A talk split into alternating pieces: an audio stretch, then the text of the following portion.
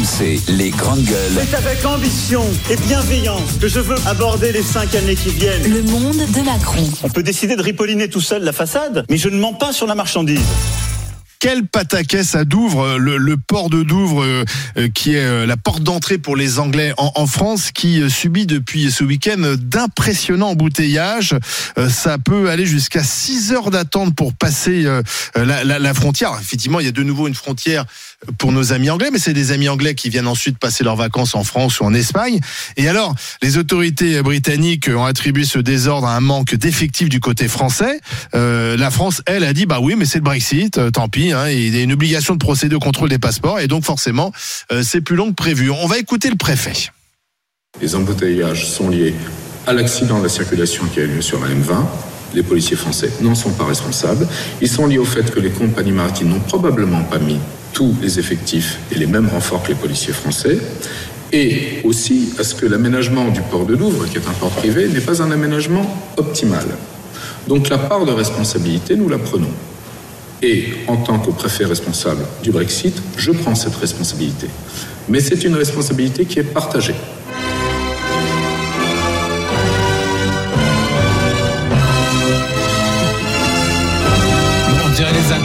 Responsables mais pas coupables. Oui, parce que le préfet a quand même avoué que des policiers français est arrivé en retard. En fait, souvent, une explication est plus simple que, ce qu'on veut bien nous a. En fait, les policiers, je sais pas, se sont pas réveillés, je sais pas ce qu'ils ont fait.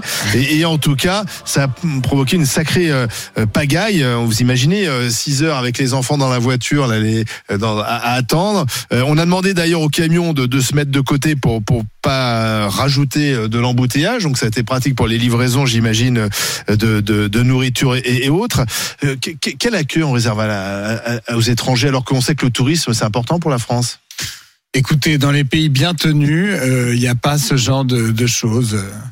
Au risque de prendre un exemple polémique, quand vous atterrissez à Dubaï, vous ne faites pas la queue pour présenter votre passeport. Pourquoi? Parce qu'ils ont prévu suffisamment de douaniers pour contrôler rapidement les passagers qui arrivent par cet aéroport et donc ça vous prend cinq minutes euh, de passer la douane euh, dans ce dans ce pays. C'est vrai que cette pagaille, tu l'as aussi dans les aéroports français en ce moment. hein. Et on l'a partout en Non, France mais il y a le parce contrôle que numérique hein, où tu mets euh, Ouais, ton quand ça passeport. Quand ça marche, à Roissy, ça marche pas. Hein, on met On le l'a partout parce qu'on re- renonce, on renonce à l'efficacité du secteur public. Donc euh, les douanes, c'est un secteur public. On renonce à, à- à- à fournir un service efficace. On fait un minimum syndical. C'est d'ailleurs une profession très syndiquée que celle de, de douanier. Moi, je pense qu'il faut augmenter le temps de travail euh, des fonctionnaires de manière à ce qu'ils soient plus nombreux, plus présents. Et je pense qu'il faut un une exigence d'efficacité dans le secteur public qui soit la même que dans le secteur privé. Le président du port de Douvres a dit Nous avons été abandonnés par la police française aux frontières. Voilà. Non, mais c'est une évidence. Mais euh, Charlie se trompe, c'est pas en augmentant le temps de travail, c'est surtout d'avoir le plus de fonctionnaires, euh, enfin de plus de douaniers, de policiers à Non. des frontières. Bien sûr que si. Quand il y a eu euh, les quotas, ils avaient retiré tous les. euh, Quand on arrive en retard, c'est pas une question du nombre Oui, de fonctionnaires. Voilà, non, mais là, question, en retard, euh, c'est vraiment. c'est- Je pense réellement que c'est la cerise sur le gâteau. Le vrai problème, c'est ça, surtout, c'est qu'il y a un problème d'effectif. Mm. Il le dit carrément après. Après, c'est sûr que le préfet, malheureusement, il s'embourbe un peu, mais, mais l'idée, c'est que, à force de dégommer tous nos services publics, tu te retrouves avec des trucs comme ça, les Oh, la douane, elle est pas dégommée. Hein. Je pense que si, quand même, parce que Non. entre. euh, On aurait pu quand même anticiper le Brexit. On savait de toute manière que ça serait, il y aurait ce contrôle euh, de, de maintenant aux Bah, frontières. Le gouvernement. Macron anticipé, je sais pas ce qu'il a anticipé depuis 5 ans, puis les 5 prochaines années, je sais pas ce qu'il anticipe, mais c'est ça depuis le début. C'est-à-dire qu'il a pas anticipé. Ça, cette pagaille, elle pouvait être euh, anticipée. Non, ça, non, mais le gouvernement Macron a pardonné l'argent public à des boîtes privées, il sait faire que ça. Donc là, effectivement, là, c'est un service public, ça ne l'intéresse pas, il s'en fout, allez hop, basta. Puis peut-être qu'il n'avait pas imaginé que les Anglais viendraient en France après le Covid. Peut-être qu'ils pensaient qu'ils allaient rester chez eux. hein. Zora Habitant. Non, mais c'est sûr qu'en matière de tourisme, on C'est le a- retour du tourisme aussi. Voilà, c'est ça, c'est le retour du tourisme. Et le retour du tourisme, eh ben, faut aussi que nous on se réadapte. Mais comme on a des services publics qui sont, euh, moi, je, moi je pense pas qu'il faille euh, soit rallonger le- les horaires, etc. Je pense que je le dis depuis très longtemps. Il y a un problème d'optimisation de notre fonction publique en management et en DRH, en, en ressources humaines. C'est-à-dire que il y a des tas de gens qui sont pas là où ils devraient être et, et qui devraient être ailleurs. Il y a des promotions qui arrivent pas alors que les agents euh, font un super boulot. Euh, c'est- multifactoriel. Je c'est pas que rallonger, rallonger le temps de travail, ça se saurait. Dire, même si on rallongeait bon après il y a des, des Bah, ça phénomènes, se sait. il y a des phénomènes assez exceptionnels quand les agents de la piscine, euh, des piscines de Paris veulent pas reprendre le boulot parce qu'ils sont à 30 heures et qu'on voudrait les passer à 30 heures, 35. Il faut remettre à plat euh, la fonction publique, mais sauf que la fonction publique c'est l'omerta, c'est le grand tabou, c'est le, on touche pas et, et, et tout le monde aurait à y gagner. Alors là, là si on nous dit qu'ils se sont pas réveillés, euh, je vois pas le rapport avec le nombre d'effectifs ou, ou les horaires. Je veux dire, ça, ça n'a rien à voir. Je veux dire, Ils sont arrivés en retard. Peut-être qu'ils, sais pas s'ils dormaient voilà. ou faisaient autre Voilà, chose. maintenant, maintenant, maintenant, maintenant, euh, la bonne nouvelle, c'est que, c'est que, c'est que le tourisme euh, est là en France. Ouais, mais il faut bien Euh, l'accueillir. Exactement. On va avoir, sinon, on les va avoir un, Anglais, ils- on va avoir ils un vont sérieux hein. problème Pas que entre. les Anglais, vous avez vu à Roissy. Il y a, il y a quelques Ouais. jours, quelques semaines, à Roissy, une pagaille Oui. Ah, hallucinante sur l'aéroport de Roissy. Moi, j'ai- euh, eu à prendre l'avion à ce moment-là. On nous a, on a fini par nous débarquer sur un, dans un terminal en travaux Hum. où on a été guidé par un type qui passait par là, mais qui n'était pas du tout fait pour. Euh, on est passé à travers des travaux, euh, euh, mais c'était le grand n'importe Mais quoi c'est pour pareil, hein, rejoindre quand on un autre atterrit à euh, Roissy et terminal. qu'on doit passer son passeport en reconnaissance Ouais, faciale, etc. ça marche Ça marche pas. Marche Ça marche pas. Donc il y a un guichet ou deux, voire deux, pour des files interminables. Alors que dans certains pays, euh, euh, voilà, on, on met son passeport en- avec la reconnaissance faciale et on, et on part. Mhm. Ça dure deux secondes. Elina Dumont. Écoutez, euh, bon, même si vous avez tous raison, fallait peut-être anticiper. Mais moi, ça me choque pas. Pour moi, c'est pas pire euh, que d'entendre euh, qu'il y a 200 kilomètres euh, de bouchons quand les Français partent en Ah, vacances. c'est clair. Je suis désolé, les touristes français, euh, quelle que soit la région où ils doivent aller, ils doivent aussi être bien accueillis, tout comme les touristes étrangers aussi. Mais voilà, ils partent en vacances, c'est déjà pas mal. Oui, Ouais, c'est vrai. vrai. Non, mais excusez-moi, je. Elina est toujours pragmatique, voir le bon côté des choses. Tu t'es payé des bouchons parce que t'es parti. Dans le monde de Macron 2, il y a aussi quand même ce sondage, alors qu'il y a un rapport qui va être remis, le rapport Sauvé euh, sur l'état de la justice et de la police. Il y a un sondage quand même assez accablant pour la justice française. On a demandé aux Français euh, si l'institution judiciaire fonctionnait bien. Ben non. 73% des Français estiment que l'institution judiciaire en France fonctionne mal. C'est un chiffre record depuis 60 ans. Euh, les sondés euh, estiment qu'à 65%, les juges ne sont pas assez sévères. Un chiffre encore bien plus élevé, bien sûr, plus, plus, plus on sont des, des électeurs de droite. Enfin, d'une manière générale, la justice, donc, trop laxiste, mais surtout, elle ne fonctionne pas bien. Après, c'est euh, quelque chose qu'on constate quand on a affaire à la justice. Les délais sont très longs. Euh, la justice du quotidien, hein, celle qui, qui concerne les Français, pas forcément la justice euh, des, des, des- des grands bandits, etc. Charles, toi, est-ce que les Français sont, sont, sont, sont, ils ont raison ou est-ce qu'ils sont trop durs? Non, ils ont raison, ils ont évidemment raison. La justice euh, française fonctionne très mal, que ce soit la justice civile ou la justice pénale. Euh, pour le coup, il y a un petit problème de- d'effectifs, Mmh. Ah. Euh, mais pas seulement. Il y a aussi un problème de temps de travail, cher, cher Bruno. Euh, Alors, Dupont-Moretti dit qu'il avait, il a embauché. Enfin, jamais on a ah, consacré autant d'argent Oui, oui, pour on embaucher. fait- bah, on fait, on Un fait un effort, mais le problème, c'est que c'est un.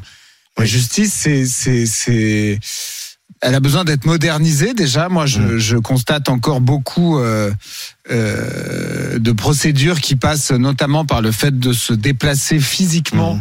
euh, Ouais. au tribunal pour déposer tel ou tel recours, demander tel ou tel acte, des choses qui pourraient totalement être dématérialisées et on ne sait pas pourquoi ça n'est toujours pas le cas. Donc c'est complètement archaïque. On doit se déplacer à un guichet qui nous tamponne notre demande. Bon, Mm. Ce genre de choses accumulées fait perdre beaucoup de temps. Euh, après, il faut être juste. Pour une part, les avocats parfois ont leur euh, responsabilité dans les délais judiciaires.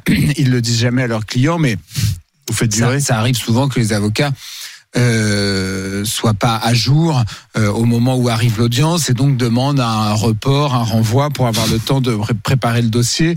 Euh, c'est c'est pas, pas, un moment pas- de sincérité. c'est hein. pas inhabituel euh, et, et tous les avocats le savent. De même qu'en pénal, c'est pas inhabituel non plus qu'on exerce tous les recours possibles pour ralentir au maximum la, la procédure. euh, c'est c'est- c'est- ça fait partie des, des- de l'exercice de la défense, mais euh, c'est évident que c'est une justice très engorgée et, euh, et c'est pas du tout satisfaisant parce que ça fait que quel que soit le, le domaine, euh, d'abord ça peut devenir une justice parfois expéditive. Mm. Euh, en pénal, c'est c'est le cas dans, dans, dans beaucoup de domaines.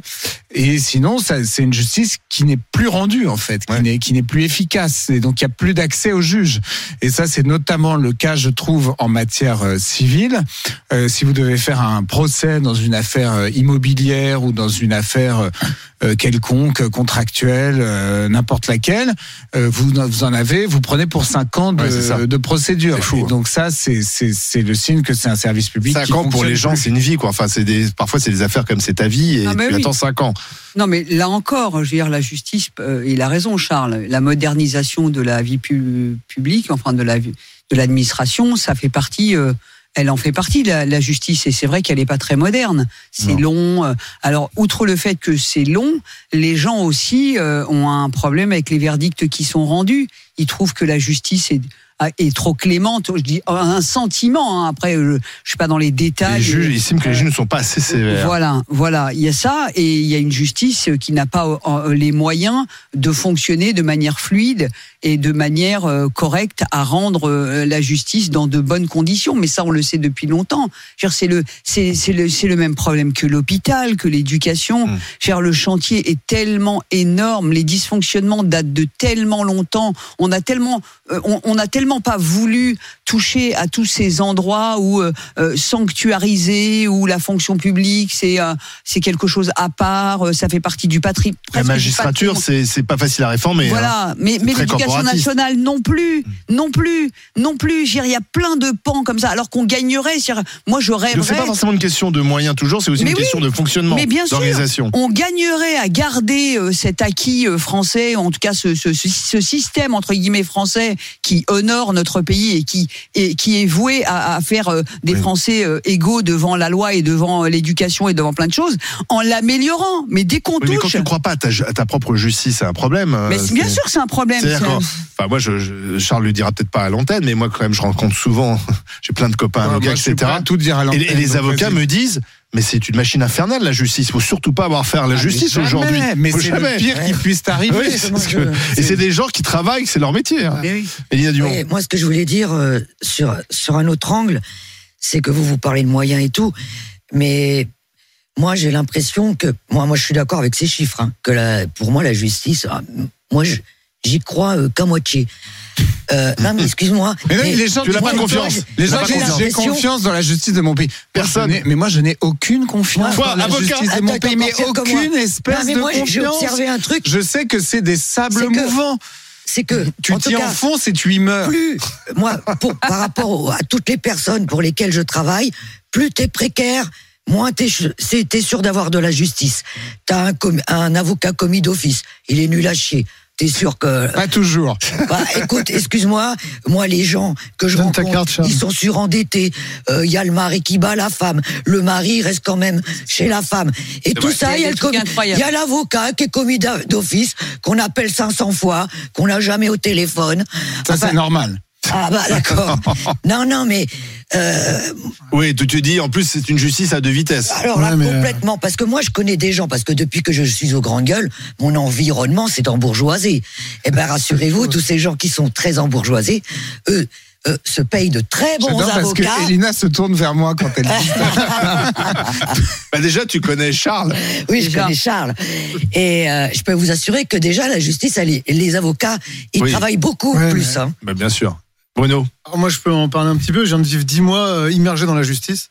il faut rappeler que tu es un des rescapés du Bataclan. Tu as suivi le procès des, Ouais, ouais, des- des- tous les jours. des quasiment. terroristes. Et, euh, et oui, moi, je vois. Alors, euh, je peux rejoindre Elina sur la justice de classe, évidemment, hein, parce que ça, c'est malheureusement, c'est une évidence.